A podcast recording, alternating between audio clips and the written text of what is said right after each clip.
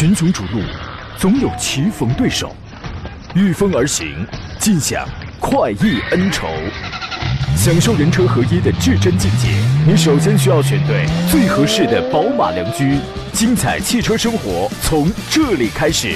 买车意见领袖，权威专家团队聚会团购买车，专业评测试驾，主持人杨洋为你客观权威解析。这里是 Up Radio 购车联盟。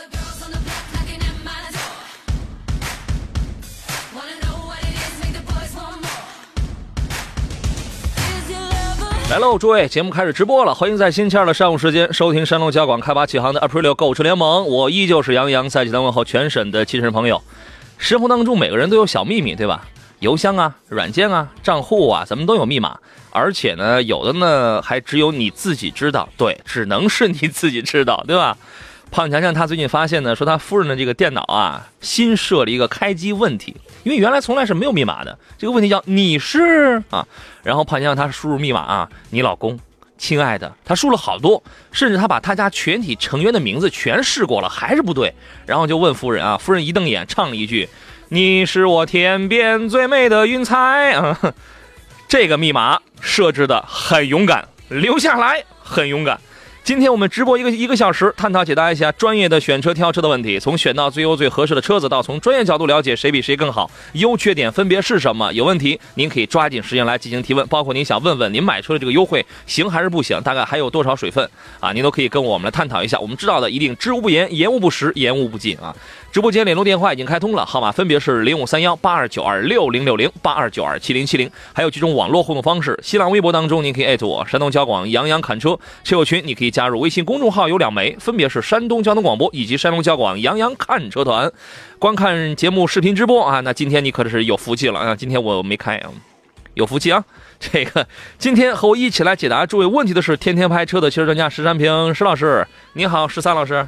哎，杨好，各位车友好。这个说起这个密码呀，快过年了，啊我觉得得看管好各自的账户密码，得提高警惕，对吧？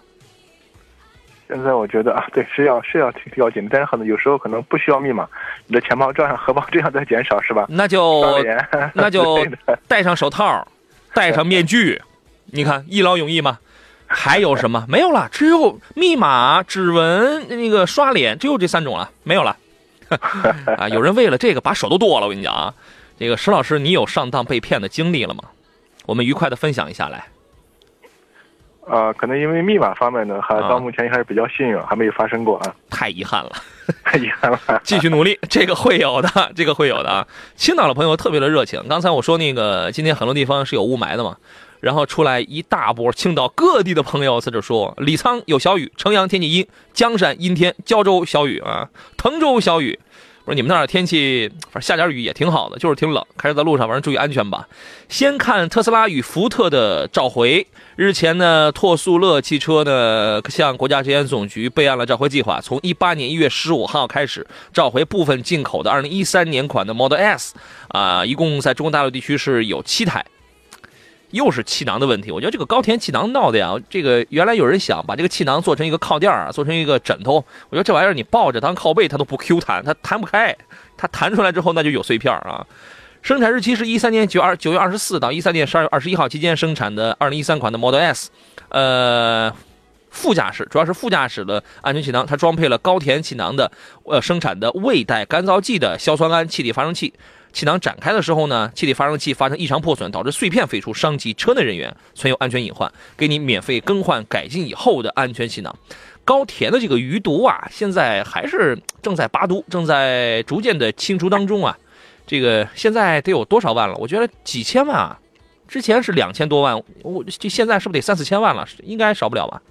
感觉还是是一个呈一个扩散的态势啊！你看以前的话，可能是一些比较这种我们说的话量产比较大的车型，可能慢慢的一些这种小众的车型，你包括像特斯拉啊，嗯，所以这么高大上的车也 也深受其害，是吧？这没办法，因为这个高田呢，确实是几乎可以说是全球最大的安全气囊的供应商了，它便宜啊，是吧？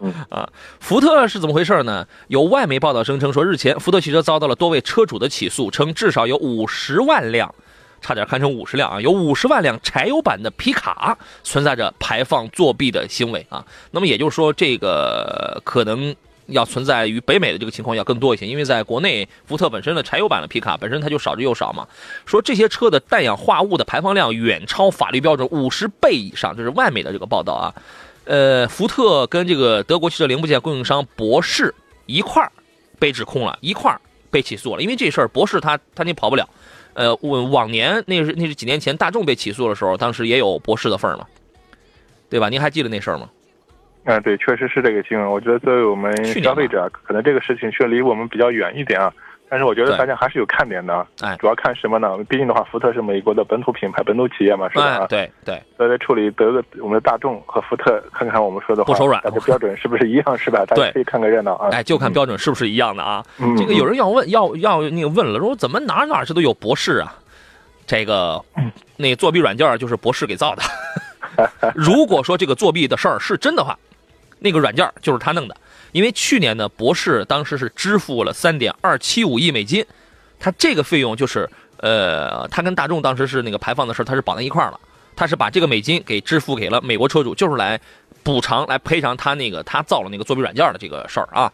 呃，这个事儿具体来看一看，呃，这两家呢曾在接受 EPA 和加利和 California 空气局检测燃放水平、废气再循环、气压和喷吹率的时候，研发了作弊软件啊。这个软件可以导致这个一一款皮卡叫做 Super Duty 啊，改变传统的尾气排放处理顺序，并在柴油粒子过滤之前完成催化反还原反应，使得福特的皮卡燃油性得到提高，动力也没有受到影响，从而掩盖了车辆排放违法的事实。据说 F 二五零、三五零和 Super Duty 的氮氧化物的排放量超出了，呃，法定标准的五十倍还多。但是之前福特一直在他在卖这些皮卡的时候呢，当时还专门还有还有这个软文还有广告说这是史上最清洁的超级柴油车。废话，我还是说我是最帅的山东交广的主持人呢啊！当然这条你们是可以相信的啊。这这这这个事儿你是怎么看？即便到了今天啊，福特官方依然在发言，他的发言人依然在邮件当中，他他还在说，我们的车是符合这个美国的环保局还有 CARB 的排放规定的，我们没有作弊，我们要捍卫自己的权益啊。对这个事儿您是怎么看的？啊，其实我觉得从这个汽车这种我们技术发展角度来说的话，我们说可能很多这种嗯，包括一些国家或者地区的话，会有像这种我们的这排放这种要求和标准是吧？嗯。然后作为厂家来说的话，我觉得可能技术的话，可能是我们说的话，大家给我举个简单的例子啊。嗯。有些技术的话，我们可以把理解就是我的技术提升，从而达到这个标准，是吧？那我实打实的可靠据这种研发研发出来的是吧？啊。对喽。那有些技术的话，我觉得可以把它理解我们叫应试教育。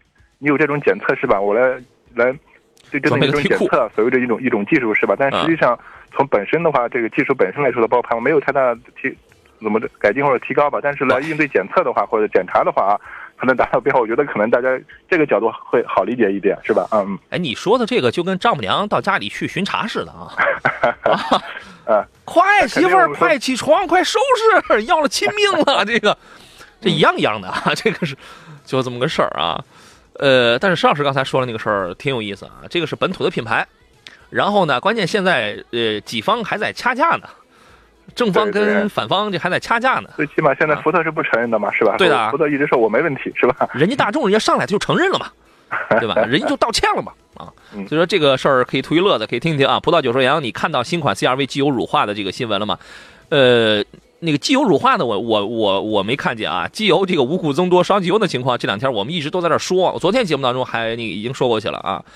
浅浅嫣然笑，来，各位遇到了挑车买车的问题，欢迎跟我们来探讨啊！电话有两路已经开通了，另外呢，呃，我们的网络平台也全线都在开通当中。今天除了没有这个视频直播，因为软件正在升级当中，呃，其他的您都可以跟我们来进行交流，来说出大声的说出你的挑车买车的一些疑问。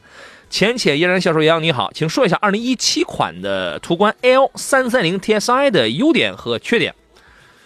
呃，优点就是它不如380贵，便宜点缺点呢，就是反正动力一般点吧，但我觉得应该也够用，一百八十匹应该也应该也够用了。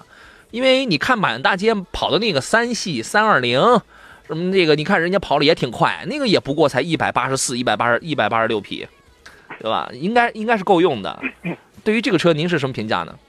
啊，其实我觉得有时候我们是参数啊，所谓的这种发动机也好，这类的这种参数，大家只能是作为参考啊。但真正的话，这个车还是讲它的一个匹配，是吧？综合匹配的一个程度啊。嗯。有些车可能虽然我们参数啊，并不是那么特别，数据不都特别抢眼，但是你开起来，包括它的这什么加速啊，或者爬坡能力啊，确实还是比较出众的啊。所以这个我觉得。我们就在强调，买车之前一定要那个深度试乘试驾，是这样的啊。嗯，对，这个三三零啊，你需要去看一下配置啊。对于大件方面，我觉得你没有必要太多的一些担心了。第三代的 EA 八八的这个发动机也改善了第一代和第二代烧机油的这种情况。至少现在呢，我们原来有很多开大众、开奥迪的这个车主反映啊，这玩意儿怎么烧机油怎么这么厉害？因为这烧机油不光是奥迪讲，我跟你讲，宝马、沃尔沃他们也烧，奔驰也烧机油。CRV 那还烧机油呢，对吧？第三代发动机确实要好了很多了。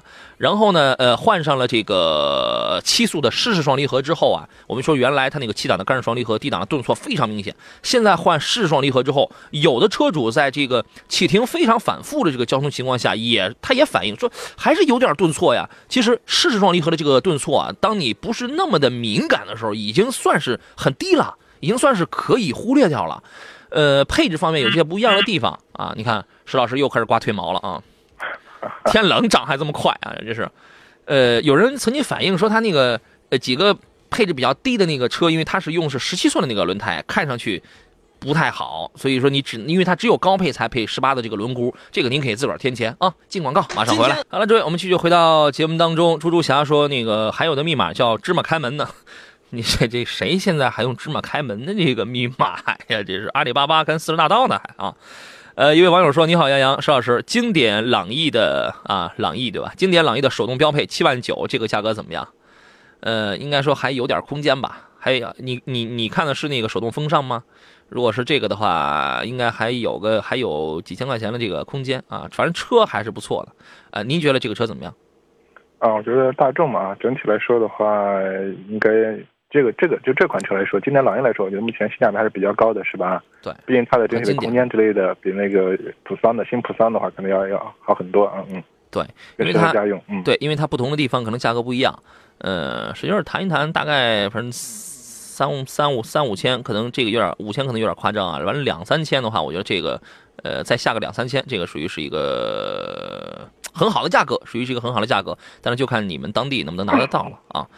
呃，继续来看一下其他朋友的这些个发言啊。我们刚才还有那个朋友还这个还在问说福说那个福特这这一次召回的是什么车？他那个并不召回，他只是惹了事儿了。因为这个排放他惹了事儿是二五零，是 F 二五零跟这个三五零啊。啊，皮卡啊，主要是皮卡。对对，呃，而且主要是这个柴油版的皮卡，是这个柴油版皮卡啊。明月说 CRV 新款不烧机油了，CRV 这个新款啊。呃，它它是这样，我们说这个烧机油的情况，就是现在出的这个 1.5T 的这个 CRV 啊，你没看这个新闻吗？而且在这款之后，它没有再出一些新的产品。CRV 现在啊，它这个是两大毛病加深啊，一个就是它这个烧机油的问题，我我们粗放的来理解，它就是烧机油啊。然后呢，还有一个是它那个第一次在这个车上用的是电控的这个刹车系统，所以说，呃，还是出现过刹不住的这样的案例啊。呃，他说自己加。哎，新款不烧机油了，自己加，这是什么意思啊？他说：“杨，你知道吉利的 MPV 什么时间上市吗？尺寸大概是多少？哎，他这款 MPV 今年今年就今这个今年就能上市了。上上市之前有见过他那个样子那个尺寸吗？呃，之前可能就看到一张图片是吧？具体的尺寸这一块不是特别了解。嗯嗯。我觉得应该跟 G 幺八，因为呃，我当时我第一次见到它是在北京车展，一七年四月份，第二次见到它是。一七年的大概是十月份，在宁波的吉利研究院，他投了六十多个亿的那个研究院，所有的领克零幺、零二、零三，什么领克的 crossover，就是很多大家未来才能见到的一些新车型，包括这这款 MPV，全在披着伪装衣，全在测试当中，啊，然后打眼瞅了一眼，那个尺寸应该跟 G 幺八应该是差不多。啊，感觉上、感官上，因为因为因为它现在它没有大批量生产，感官上要比 G 幺八那样的车要能低，能低一点，车车高上能低一点啊。整体尺寸这个不会相差太大的啊。张春雷给发了一个照片哟，这是 G Class 奔驰的 G Class 新款这个发布了，那可是这个绝对是这是利器呀，G 六五对吧？这是利器呀。莫运说话说一五款的大众捷达用什么发动机呀？还烧机油吗？E 二幺幺啊。二幺幺之前确实有人爆出过有一丁点儿，呃，有一部分消费者出现过烧机油的情况，是吧？啊，对，因为这个可能我们说的这种量产汽车吧，它的这种生产的我们说的批次比较多，是吧？嗯。可能每说每它每一批次的话，发动机的可能我们说会有这种小的差异啊。嗯。之前确实就是有一小部分车主反映过啊，但是不是大范围的。嗯嗯。对啊。嗯。呃，B B 有说明锐这个车怎么样啊？我想要入手明锐呢，我一直不太看好。我不太看好的一点就是它的这个后悬后悬架，这个因为呃，虽然在明锐的这个宗密扭力两轮半独立后悬架上没有出现过断轴的明锐，但出现过一样结构的断轴的速腾。后来速腾及时悔悟，然后呢，把这个事儿又给换回了 PQ 三五。正宗你 PQ 三五该有的多连杆的独立后悬了，但是明锐就是掉在沟里了啊！明锐也那可能人家这个呃这个上上汽大众人家也那也就不让你换了，那你就这样吧，对吧？所以我新明锐我并不看好，我不看好。经典的明锐是我很看好的一款车啊，除了三五平台的那个多连杆独立后悬占据后排空间占据的空间要大一些之外，那技术好啊。对于这个车您看好吗？啊，其实是这样的，我觉得可能我们如果纠结技术的话，确实是你说这种情况啊。这个后悬挂确实，我觉得我们说的就节俭成本嘛，是吧？他跟我讲了这种情况啊。但是就明于这款车来说，我觉得目前的话，它的整体的这种性价比还是不错的啊。另外的话，整车的我觉得，呃，质量稳定可靠方面的话，也没暴露什么大的问题。如果作为一个呃家用代步的话，我觉得还是可选的一台车。嗯，反正我给大家讲一个故事啊，速腾是怎么来弥补它那个断轴的这个那批车的呢？第一，反正它是没召回给你换给你换这个后悬架，身边有车主有听众，人家已经自己掏了钱，然后去换了后悬架，这是人家自己掏了钱了，命重要。独立悬挂吗？是。对。这个费用多少？这个事儿得是两两年前了，至少得是两年前了。呃，我我我可能真是记不清了，大概几万吧，一两万。应该没有那么高，我觉得至少应该七八千是有的，两应该一万多上万的话就太高了啊。具体我记不清，反正当时应该两年前了，确实有听众，人家这，我觉得还是命重要，是吧？然后呢，哎，我刚才我想我想说什么来着？呃，啊，速腾速腾是怎么来弥补呢？第一，给你加了一块金属衬片，给你打了个补丁。啊，然后呢，说是啊，等你这个要出现这个断裂的时候，它就会响了，它就会报警了。它报什么警啊？它那个就是它要响的时候，它那个铁片在那有的干涉，它呱啦呱啦呱啦响。好家伙，我有一天早上上班，我一我那开车出门，我一听见后边呱啦呱啦响，我媳妇儿快快跳快跳！我我买辆车我还得这样啊，我还得靠那个金属板的呱啦呱啦响。那万一那我要是听不见呢？他做了第二件事情，他做的第二步，给你加一个那个那个那个传感传感器，加一个传感报警器，你知道吧？还是他是在去后天在他再去找补，你知道吧？而不是这个给你更换。我觉得这里边有有有有有那个很多的问题啊。青山绿水间说那个后悬架是那个一万啊，应该是差不多吧？可能也有便宜点的，可能也有便宜点的啊。好了，这个事儿咱们就说过去了。我们继续来看一下大家的这些个问题。有朋友发微信说：“这样可以留言吗？”没错，你这样就可以把你的留言啊，就可以发送到山东交通广播的微信平台上来了，我们就可以直接来看得到了啊。速腾更换后悬呃后独立悬架费用大概确实是在一万左右啊。呃，有朋友说这个，请说一下这个瑞城 CC 吧。我前两天我看你发那个微博去这个试驾了，对，瑞城 CC 是。呃，月初的时候，月月初的时候，在全国那个时候是首发，呃，然后是邀请我到三亚去做深度试驾。那个时候是没时间去，大概是上周末吧，是上周末吧，上周六啊。然后去那个找了一台，去去这个找了一台 1.5T 的这个顶配啊，顶配的这个瑞城 CC，然后在这个济南的这个道路上进行了一番试驾。总体感觉我觉得还是不错的啊。邵老师，您对于这个瑞城 CC 是一个什么样的看法呢？嗯，其实这个车其实见到应该也有呃。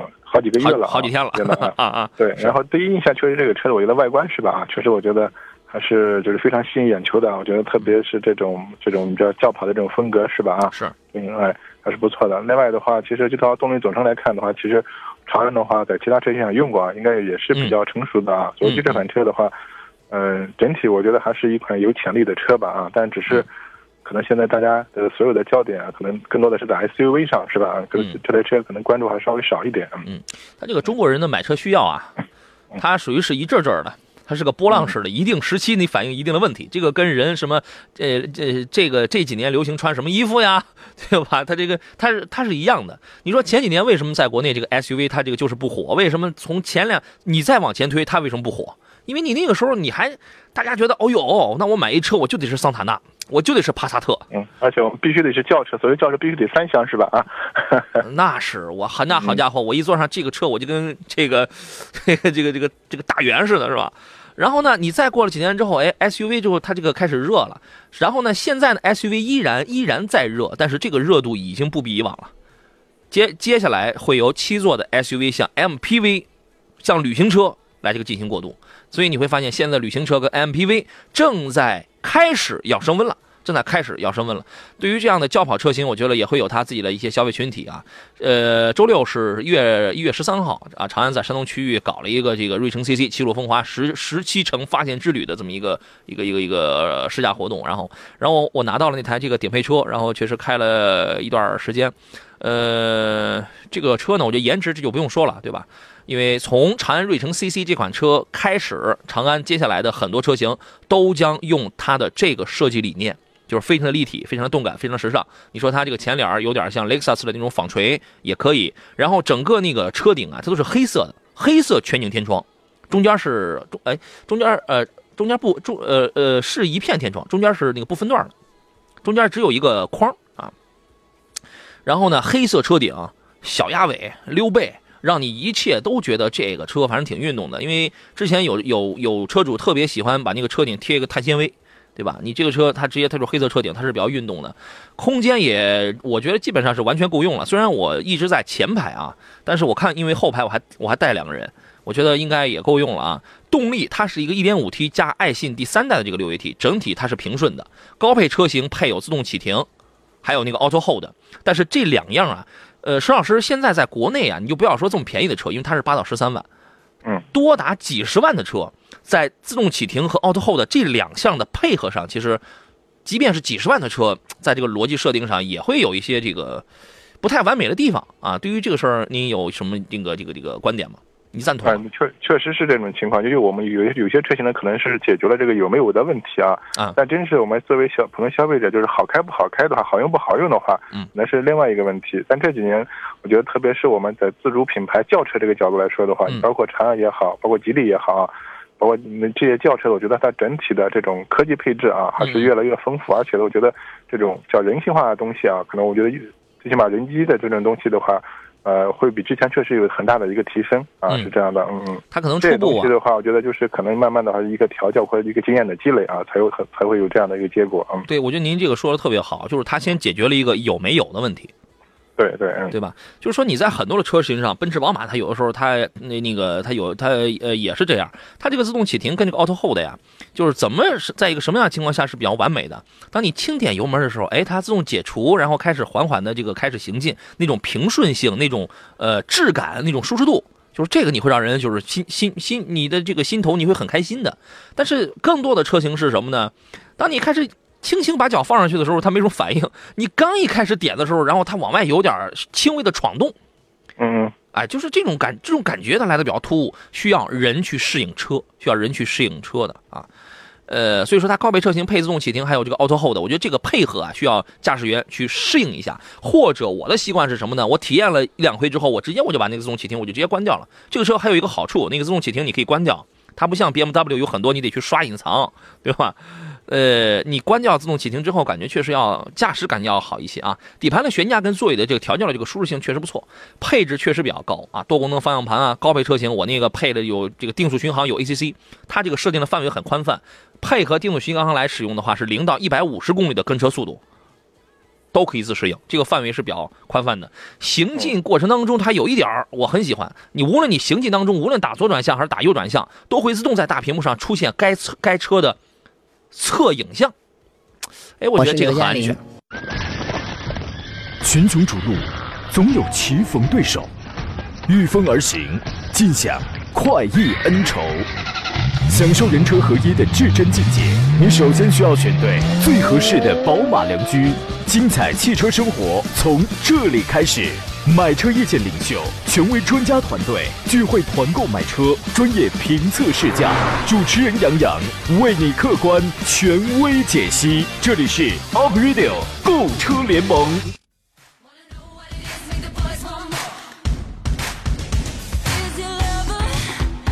来，这我们继续回到节目直播当中，这里是 April 购车联盟专业解答各位挑车买车的专业问题，我是杨洋啊。遇到了不知道该买什么车了，想来聊聊这个到底买什么样的车才是最适合自个儿的？因为我常说车无绝对优劣好坏之分，只有适合与否啊。聊了越透啊，这个可能你越会有启发啊。呃，诸如此类的问题，您可以通过我们直播间的两路电话零五三幺八二九二六零六零八二九二七零七零，可以直接跟我们来对话，我们聊的可能会更透彻。另外，也可以发微信，还可以发微博、发 QQ，都给我，我全部都可以照单全收啊。关注微信。公众账号山东交通广播，或者是山东小广杨洋看车团，后一个搜索小写的拼音全拼杨洋 FM 幺零幺幺，我全部都在这开着呢。然后大家有问题，我全部都可以看得到啊。今天坐上课呢，是来自山东天天拍车的汽车专家石安平老师啊。你好，石老师。哎，杨好，各位车友好。我觉得对于刚才那个瑞城 CC 的问题啊，已经回答完了。呃，就是它有一点，它我我个人觉得它挺好，就是行车当中啊。你无论是行车还是停车，你只要打这个左左或者右这个转向灯啊，它都会自动在大屏上会出现该侧的车外的影像。另外，这个车本身也配有这个三百六十度的影像啊，你包括那个大屏幕的这个手感反应啊，确确实实比八到十三万的这个很多的合资品牌要更好啊。它就是对于这个屏幕啊，大家有的时候觉得哎都挺大的，都很漂亮，但是它那个反应啊，你包括来回滑动的那个触感、那个质感，它很多车型它确实不一样。啊，这个大家如果车见了多了，你你自己就会有一些体会。它跟手机也是差不多的，对吧？对你包括这个倒车影像也好，还有这个三百六十度环影也好啊，对这边的话，它属于我们叫做安全配置的一个范畴吧，辅助一个范畴。我觉得这个还是比较实用的啊。对啊，呃，来看一下其他朋友的问题。网友说，请杨老师帮忙点评一下保时捷的 Macan 啊，值得入手吗？我呢是看中了颜值，看中了颜值就可以啊。那个前天在呃一个一个一个手机 APP 上，然后我也不认识，然后有一位然后问了我几个问题，他其中你他看的是马看的 GTS。马看的 GTS 顶配了，三点零 T 的那个。我说你这个钱，你买个卡宴盖板也可以啊，因为他要的是加速，他就要加速嘛。你包括他看的是六系 GT，马看 GTS，然后奥迪的 S 五 A 四三 AMG，他要的就是这个加速性的啊。马看这个车，您觉得值得入值得买吗？呃，车我觉得还是就是还是一定的可买性啊。首先呢，我觉得品牌价值嘛。另外，这款车其实它的。啊，整体的这种调教方面的话，特别是这种公路驾驶性能的话，它确实还是非常出众的，是吧？这种情况啊。嗯。另外的话，就它的所谓科技含量的话，包括这种轻量化的车身，是吧？啊，整体我觉得的还是不错。另外，我觉得，呃，可能这种价格方面，我们就不做的很有评价了，是吧？它毕竟是一个豪华品牌。对对，可能五十多万起吧。你可能如果。对对对，嗯。可能选选的配置选的选的可能啊，就七八十万上去了。嗯对你这个呀，得看你你你加你到底你要加装多少？你哎，你加装个十到二十万之间的，这个属于是很稀松的，这是是吧？哎，加上而且这个马看在二五这市场表现还非常抢手的，就是保值非常好的一款车。嗯嗯啊，是吗？这说明可能是喜欢的人，年轻人什么确实很多。我发现在这个大学校园里有有有你很多老师这个喜欢开这个。你是哪所校园啊？就不告诉你，就不告诉你啊！人家花自个儿的钱，怎么了？这是。呃，再看一下其他其他朋友的问题啊。这是一会儿几个半啊？他说长城的 VV 五这个车怎么样啊？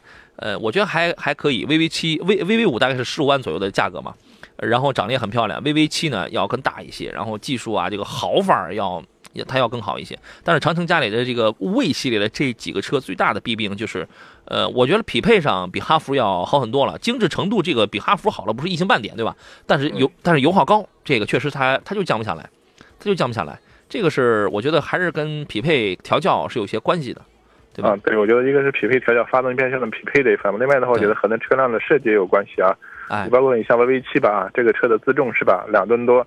外的话，那么大的轮轮胎是吧？那么大的轮毂是吧？整个对油耗都有影响啊。那这个你是想要运动的嘛，对吧？对对，但是你为为了追求这种造型、这种效果，那肯定要牺牲油耗。嗯，对你像 VV 五的话，你在市区来开的话，十二三升油，我觉得这个属于是一个绝大多数人可能会遇到的一个成绩。市区油耗，你要说它这个油耗高嘛，其实我觉得也还可以啊，一点七吨的车子呢，对吧？而 VV 七的油耗可能要更高一些。VV 七的油耗如果是在市区的话，大概是它也差不多十二到十四升之间吧。作为一款你奔着经济型呃这个经济性去的这样的一个车型，或者或者这样一个目标的车主的话，这个油耗并不经济啊。他说，另外啊，嗯，其实我觉得 VV 七和 VV 五这种车型呢，它就属于那种个性非常鲜明的车，是吧？啊，对。你买它的话，肯定是看它的外观什么之类的啊，包括它的质内内饰外那种质感之类的啊。对。所以你会买它，但是如果是你要冲着油耗，肯定是不行。我觉得可能对对，可能嗯。你像十二三升的油耗，两点七的普拉多笑了。哼，那个普拉多说：“我才几个油，对吧？”哎，反正 VV 七的应该也应该也差不多，也够你跑一阵了。因为什么呢？你这个车你要是上了高速的话，你觉得还行，我还能跑出挺远。为什么呢？高速差不多就是八八八点几升啊，八到九升油，我觉得这个挺好，我跑了很远。但你要在市区，那可能就挺完蛋，因为它总共就六十五升的这个油箱。哎，是六十五升，反正六十到六十五升吧，就是这么油箱啊。呃，他说全哈弗全新的 H 六的 1.5T 发动机行不行啊？1.5T 我觉得发动机从技术上来说没什么问题，因为它加入了这个缸内直喷的技术，对吧？这个也并不是说一个多么领先、多么先进的东西，因为现在大家都在用这个缸内直喷，我觉得这个应该没什么问题。你觉得呢？啊，对，现在我们说从这个技术更新角度来说的话，我们说长城啊用了这个技术，技术本身是成熟的啊，但是我们说的话，呃，整体的这种我们叫工艺方面的话，现在还不是很好评价。就是前面我们聊的那个。最近的话，那个 CRV 的啊，所谓那个机油的那个，一个是乳化，可能机油量增加是吧？啊，嗯嗯，这个可能之前前两天我也专门关注过这方面，可能就和它的缸内直喷这方面有很大的一个关系啊，是这样的，嗯。呃，而且之前我们也说过很多回啊，这个缸内直喷呢，它这个确实从这个由由于它这个结构，它已经定了，它那个不是在那个气管当中就首先就进行一些雾化呀，怎么它有那么一个过程，对吧？它是直接给你这个喷呃这个喷油这这个直接喷射，所以说你一旦喷射，对，它是气缸内喷射。如你一旦这个雾化不好的话，或者你反正现在油品就是这么就是这么情况。整个这种喷油嘴就会可能它的这种呃高压之类，它的要求工艺啊要求更高是吧？啊，但是如果你的工艺或者装配达不到的话，可能就会出现一些负面的东西。嗯，对，什么积碳也高啊，嗯嗯，脏堵啊。你这些带来之后，它这个只会油耗越来越高，越越来越高，它这个只会这样，甚至会出现这个发动机的一些个情况啊。我们来听一下热线上的王先生，他的提问是什么？你好，王先生。哎，你好，两位老师。你好，欢迎你。那个啊，我现在那个就是在二十万左右的车，我看了三款车型，现在吧拿不定主意，想请教一下两位老师。你别客气。一个是第八代的那凯美瑞，还有一个是别克君越，嗯，还有一个迈腾。嗯，凯美瑞看的是两点五升。对，两点五升。君越是一点五 T 吧？对，君越一点五 T。对，迈腾是一点八 T 的是吧？对，迈腾是一点八 T。嗯，您多大岁数啊？呃，四十。嗯，准备要干什么用啊？嗯，主要是家用吧，这个。嗯，您比较追求哪些个特点？有哪些诉求？嗯，比较追求吧，就是时尚。嗯。呃，但是那个性能，嗯，驾驶这个舒适的舒适度也可以就行。哦。关键是得时尚啊！你看，您这个要求比石老师强多了。石老师，你觉得这里边谁是谁是最时尚的？时尚，时尚，最时尚。可能现在我们从外形角度来说的话，可能目前的新的凯美瑞是吧？最时尚的是吧？是吧？嗯，更抢眼一些。嗯，技术也不错，因为它看的是热效率百分之四十的那个两点五升的。嗯嗯，这是一个新新的黑科技啊！我觉得既有动力，而且更省。您不是还要操控跟这个舒适吗？因为一点五 T 的君越这个匹配，我觉得确实要一般了。对，这方面它的动力感受方面还是要差一点。对，驾驶品质啊，确实要那个一般了。那就剩下两点五的凯美瑞跟一点八 T 的这个迈腾，这两个车，邵老师，要不您给对比，给分析一下？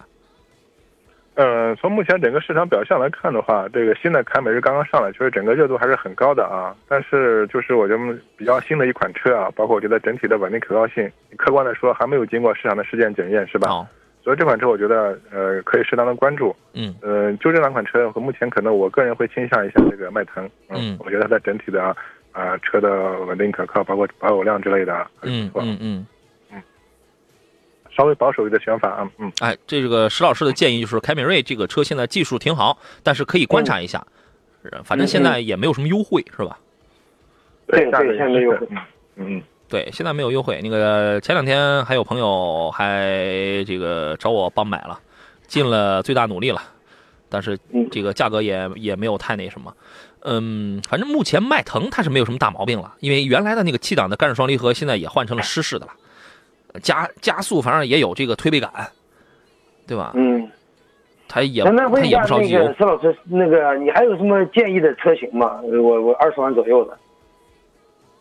都是老车型了。这你这三款车就就不错，还是我个人观点还是建议那个你去那个实际开一开，感受一下。嗯嗯嗯，你看你除了凯美瑞，就就就是直接跟凯美瑞的竞争对手了，那个天籁跟雅阁，现在都是老都是这个都是老老老车型了，对吧？嗯，买新买新，所谓买新不买旧，不只是说买一个新颜值，我觉得也代表买新技术。当然，当然，当然，你新技术观察这个也是对的啊，你观察完了再买嘛，对吧？所以那两个你就那俩你就可以你就可以不用看了啊。然后呢，迈腾那就是直接那就是帕萨特了，因为帕萨特现在的降价优惠很大，它的性价比比迈腾要高。就是说你拿着买迈腾的钱，你去买一个帕萨特的话，买的那个配置你能再高一截儿。嗯啊，反正这俩车这个整体也都相差也并不是特别大。嗯，轿轿车比较主流一些的，其实也就这样了。嗯啊，行行，好的好的，谢谢两位老师。嗯啊，您可您可以再琢磨一下，不行您那个凯美瑞，您就可以再等一等，再观察一下嘛。行，好吧，好的好的，谢谢两位老师。好嘞，再见，您客气啊。二楼后座说长安逸动这个车怎么样？哎，我觉得真的在这个七八万左右，你要去想去选一款这个家用的三厢轿车的话呀，还真别看不起自主品牌，因为七八万你买合资品牌你也买不到什么真的好东西。呃，桑这这个桑塔纳算一个吧，对吧？嗯。嗯，但是总体来说的话，从空间配置方面的话，我们自主品牌有优势的。今天可能这个价位的话，可能我个人会推荐就是两两两个两个品牌或者车型吧，一个是长安逸动，另外就是帝吉利的帝豪 EC 七啊系列车型。嗯嗯，而且长哎，长安逸动马上大家能够见到它那个新车啊，外形跟 C 跟瑞城 CC 一样，内饰也是大变化啊。呃，今天最后一段节目，我们继续来看大家大家的这些个问题。紫水晶说：“杨洋是在这儿发互动吗？”对啊，你得尽快了，我都快下班了啊。赶紧发微信，我们来听听下一位，这是济南康先生啊，他的提问是什么呢？您好，康先生。你好，你好，请讲。想咨询一下那个沃尔沃那 S 九零，嗯，和这个大众有一款价位差不多那辉昂，辉昂啊，看看，哎，做一下比较，让专家。嗯，您的预算大概是多少钱的那款？呃，裸车的话最好别超过四十。嗯，四十一，四十以内啊，应该是商务用，是商务用途吗？呃，对，主要是就都兼顾一下吧，商务可能会多一些。嗯，石老师，对于这两个车，您是什么评价呢？我们来听一下啊。啊，首先客观的说，我觉得这两款车还都是属于那种比较小众的车型啊。呃，但是我觉得这两款车里面，我个人会更倾向一下这个 S 九零啊。嗯、我觉得，因为这款车的话，确实也是沃尔沃啊，呃，最新开发的这么一款算叫旗舰的车型吧。整体的，我觉得它的这种呃一贯的像强调这种就安全性啊，呃，包括这款车的一些科技含量之类的啊。呃，性价比我觉得还是综合是非常非常高的一款车。嗯，九零现在优惠多少钱啊？您看了吗？优惠大约是在六万左右吧，万左右。那那也就是说，你能买到的是 T 五 T 五的入门版是吧？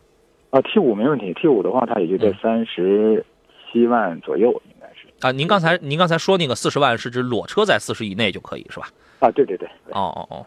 石老石老师推荐的是 S 九零，您觉得就是这个车可能商务范儿啊，跟品质感要更好一些。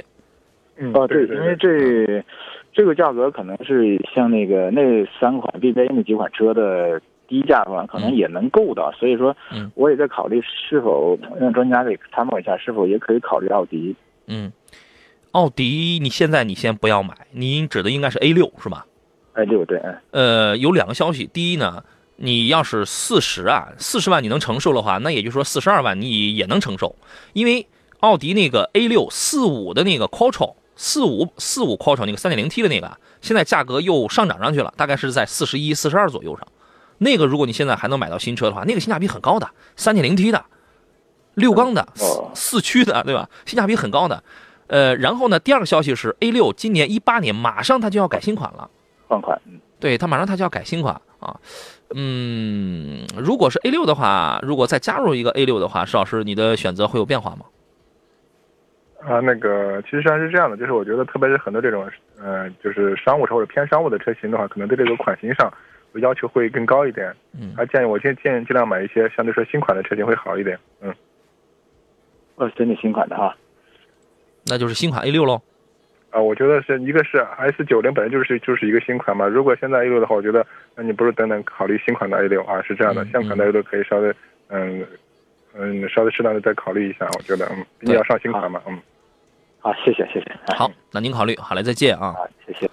这个邵老师，您推荐了 S 九零，我觉得 S 九零从视觉上看上去这个品质感还是比较好的，对吧？反正这两个车卖的都一般，辉昂卖了也确实也就一般。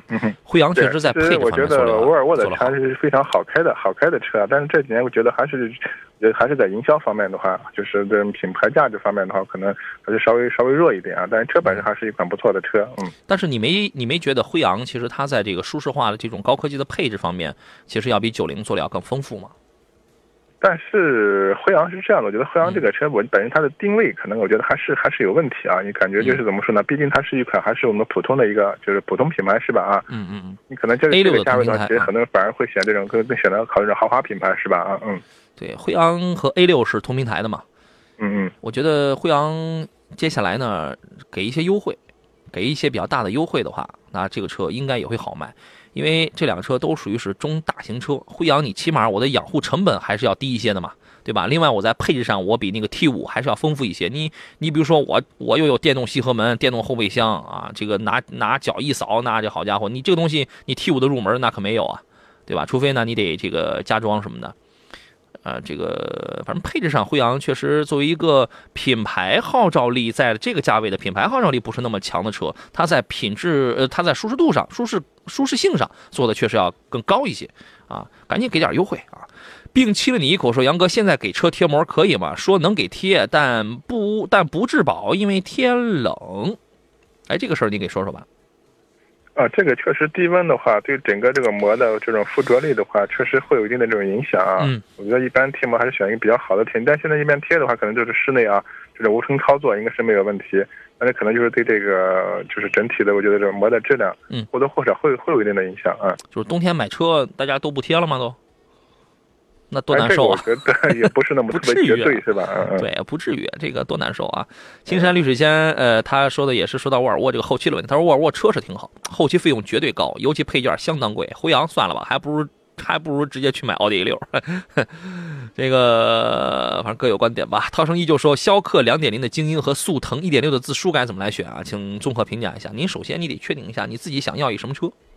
对，两个不同的车型是吧？对。反正整体来讲的话呢，你可能会觉得逍客的视野啊什么要更好一些，坐姿呀啦索就是有那个感觉吧，对吧？然后速腾呢，其实轿在轿车的整体这个这个操控感啊，它的响应程度要更好一些。它因为它的重心没那么高，你的可能你的驾驶的这个这个这个自信心什么的，可能它的功能性不太宽泛，但起码你的驾驶自信心可能要更高一些，对吧？这个您先自个儿先挑一下啊。瑞记木叶说，帕杰罗这个车值得买吗？嗯，老点了，对吧？对，另外我觉得就是，除非的话，你特别喜欢这种车型啊，但这种车可能后期一个技术老，另外可能后期啊，由于这种排放啊、油耗啊，可能慢慢我觉得就是要么做技术的这种革新是吧？更新，要么可能就要会淡出了啊。对，人家那个帕杰罗现在还有二零一八款呢。V 六的那个三点零发动机，只不过反正变速箱五档啊，这个不太给力，直接就带来这个油耗特别高。你开那个三点零的帕杰罗，我觉得在济南这种市区，你要是能低于十六七升油的话，那你就是天才了，对吧？技术确实不太先进，但是性能好吗？真好，性能是真好。所以说，你看玩这种车的，基本上都是要么车不用他自个儿养的，要么他这个不在乎油耗的，对吧？如果你是这样的人的话，那没问题。啊，它这个四驱这个绝对很牛叉的啊！原来如此说，凯迪拉克的 AT 乞丐版多少钱？各个地方不一样，最便宜的话应该在应该有在十八十八万多的，在中国国内你可以找一下，十八万呢，十九万啊，呃，山东地区也有二十一啊，二十二的可能少点，大概大概也就在二十一左右了吧。啊，你好，明天说杨推荐一个十五十六万左右的合资车吧，开起来比较省心省钱的。其实我我挺不喜欢这种问题，你知道吗？对，就是我们感觉无从去 去去去下手，无从下嘴啊！因为你知道的越多，因为我不是那种人，我不是那种第一，我不是收黑钱的人；第二，我不是那种没责任心的人；第三，我是一个尽可能考虑的很全面的人。就是说，有的人你上来你去买这个，你你这个怎么样怎么样的，你听着挺痛快。哎呀，我太好了，我直接我我就去买了这个。你指不定这里边有什么事儿呢？我跟你讲啊，因为现在车呀，它很密集。每一个价位它都非常的密集，呃，所以说真的就是挺难。你说在一个价位，只有这一个车是是很牛的。你像昨天节目里那个起亚的那个吉瑞，有人说他十五六万想买一个非插电混，想买个油电混的，还得是 SUV 的，那你真没得挑，只有吉瑞啊，那我我还是很喜欢这样的问题的嘛啊，十五六万的合资车，我觉得开起来省心省钱的呀。你买一个三厢，现你现在你去买一个现款的天籁，现款的雅阁，现款的凯美瑞，你也可以买。但是有新款的凯美瑞出来啊，你看一个老款的，说说实话，从情感上它它很耐用的啊。从情感从技术上来讲的话，因为你上头你已经有天花板了，对吧？呃，不妨买个天籁，我是这样考虑啊。呃，另外呢，像是德系里边的 1.4T 的这种速派啊什么，我觉得也可以考虑。但是还是两两点零的天籁可能要更舒服一些。嗯嗯，这个我觉得杨洋的话，这个推荐，特别是从轿车这个角度来说的话，我觉得这个价位首先可能考虑中中级车是吧？对，十五万，十韩系目前是比较主流的啊。另外的话，就这个价位的话，SUV 也是也是比较多的是吧？啊，嗯，就是合资的，可能一些。入门级的紧凑型的或者一些小型 SUV 都没问题，嗯，对，就是比较的小嘛。如果你要考虑的是自动挡的话呢，呃，十五六万，像老一点的那个智跑啊，现在 X 三五，由于它现在的新款是十一万起价的车，那个空间我觉得是真够用。我们楼下有有有那个小伙子刚买了一辆，那个空间是真够用。你你十六万你都可以买那新途胜那样的车了，对吧？然后刚才不是有人说那个。不行，那个魏算了，因为因为它的要求是要经济，要那个舒适，对吧？魏的油耗高，我们刚刚说了，而且要合资品牌，嗯啊，对对对对对对，高了啊。看看轿车吧，啊，天道酬君说，凯迪拉克的叉 TS 和 A 六 L 一点八 T 哪个动力要好一些啊？石老师给 PK 一个，准备踩油门。啊，其实呢，我觉得从整个这个数据啊，包括调教来看呢，一些凯迪拉克的一些车型，我觉得动力调教还是比较比较的那个突出的啊。这个嗯。对呃呃，还有你科迈罗说劲客是不是比逍客小啊？小小多了啊，就是要小很多。哎，他这个问题他这个提醒了我。刚才我们在杨康他微信当中有朋友修一生啊，他说这个逍客两点零，现在途胜的一点六 T 家用斯柯达洛克，你要你到底要说的是柯迪亚克还是科洛克啊？科洛克还没出来呢啊，科洛克的排量肯定小，因为科洛克是一点零 T、一点二 T 和一点四 T，呃，柯迪亚克是一点八 T 的嘛，一年两万多公里。如果你选自动挡的话，途胜在这里边就别着它是一个干式双离合，它是个双离合变速箱，对吧？逍客没问题啊，它是 CVT 啊。对于它的这个要求，您会怎么来考虑呢？啊，其实我觉得这个价格区间呢，就是可选的车型还是比较多的啊。我还是建议这位朋友的话，就是重点的啊，觉得去去试乘试驾那么几款车。你像这种刚才除了逍客这个价位比较接近的，你像什么缤智啊、什么叉 V 啊，是吧？都是 XRV，都是类似的这种车型吧？啊。嗯。车型非常多，哎，对，逍客的这个后底盘确实，那个那个那个后悬架确实要比缤智跟 XRV 要更厚道，要更好一些，啊，嗯，呃，我觉得你要考虑成本的话呀，你就就就就那个现在已经有的这车当中，在你看这里边，逍客还是真不错的，你别觉得它长得不时尚、不洋气、不新鲜啊，这个，但是它经济成本确实要更，它它它要更好一些啊。途胜你会老担心它那个变速箱的问题，然后那个。柯迪亚克的价格要高了，柯迪亚克是是是那个指导价是十七万八还是十七万九起，对吧？你优惠优惠，如果你能承受的话，你也可以啊。一点八 T 你去买一个更大尺寸的一个柯迪亚克，功能性要要要那个更好啊，它的级别要更高啊。前提是你的预算，如果你能接受的话。如果你说的是科洛克的话，科洛克今年才出来，你还指不定又得等到今年年底了啊。张春雷说建议把节目延长到两小时。就不，我还要吃饭呢。好了，今天节目我们要到点了。你看，你要是不这样说，我还真不走。你要是一这样说，我就赶紧走。感谢石老师来做客，咱们下回再见喽。嗯，好，再见。嗯，感谢电幕前的诸位，我是杨洋。明天中午的十一点，我们准时再见。祝您午餐愉快，明天见。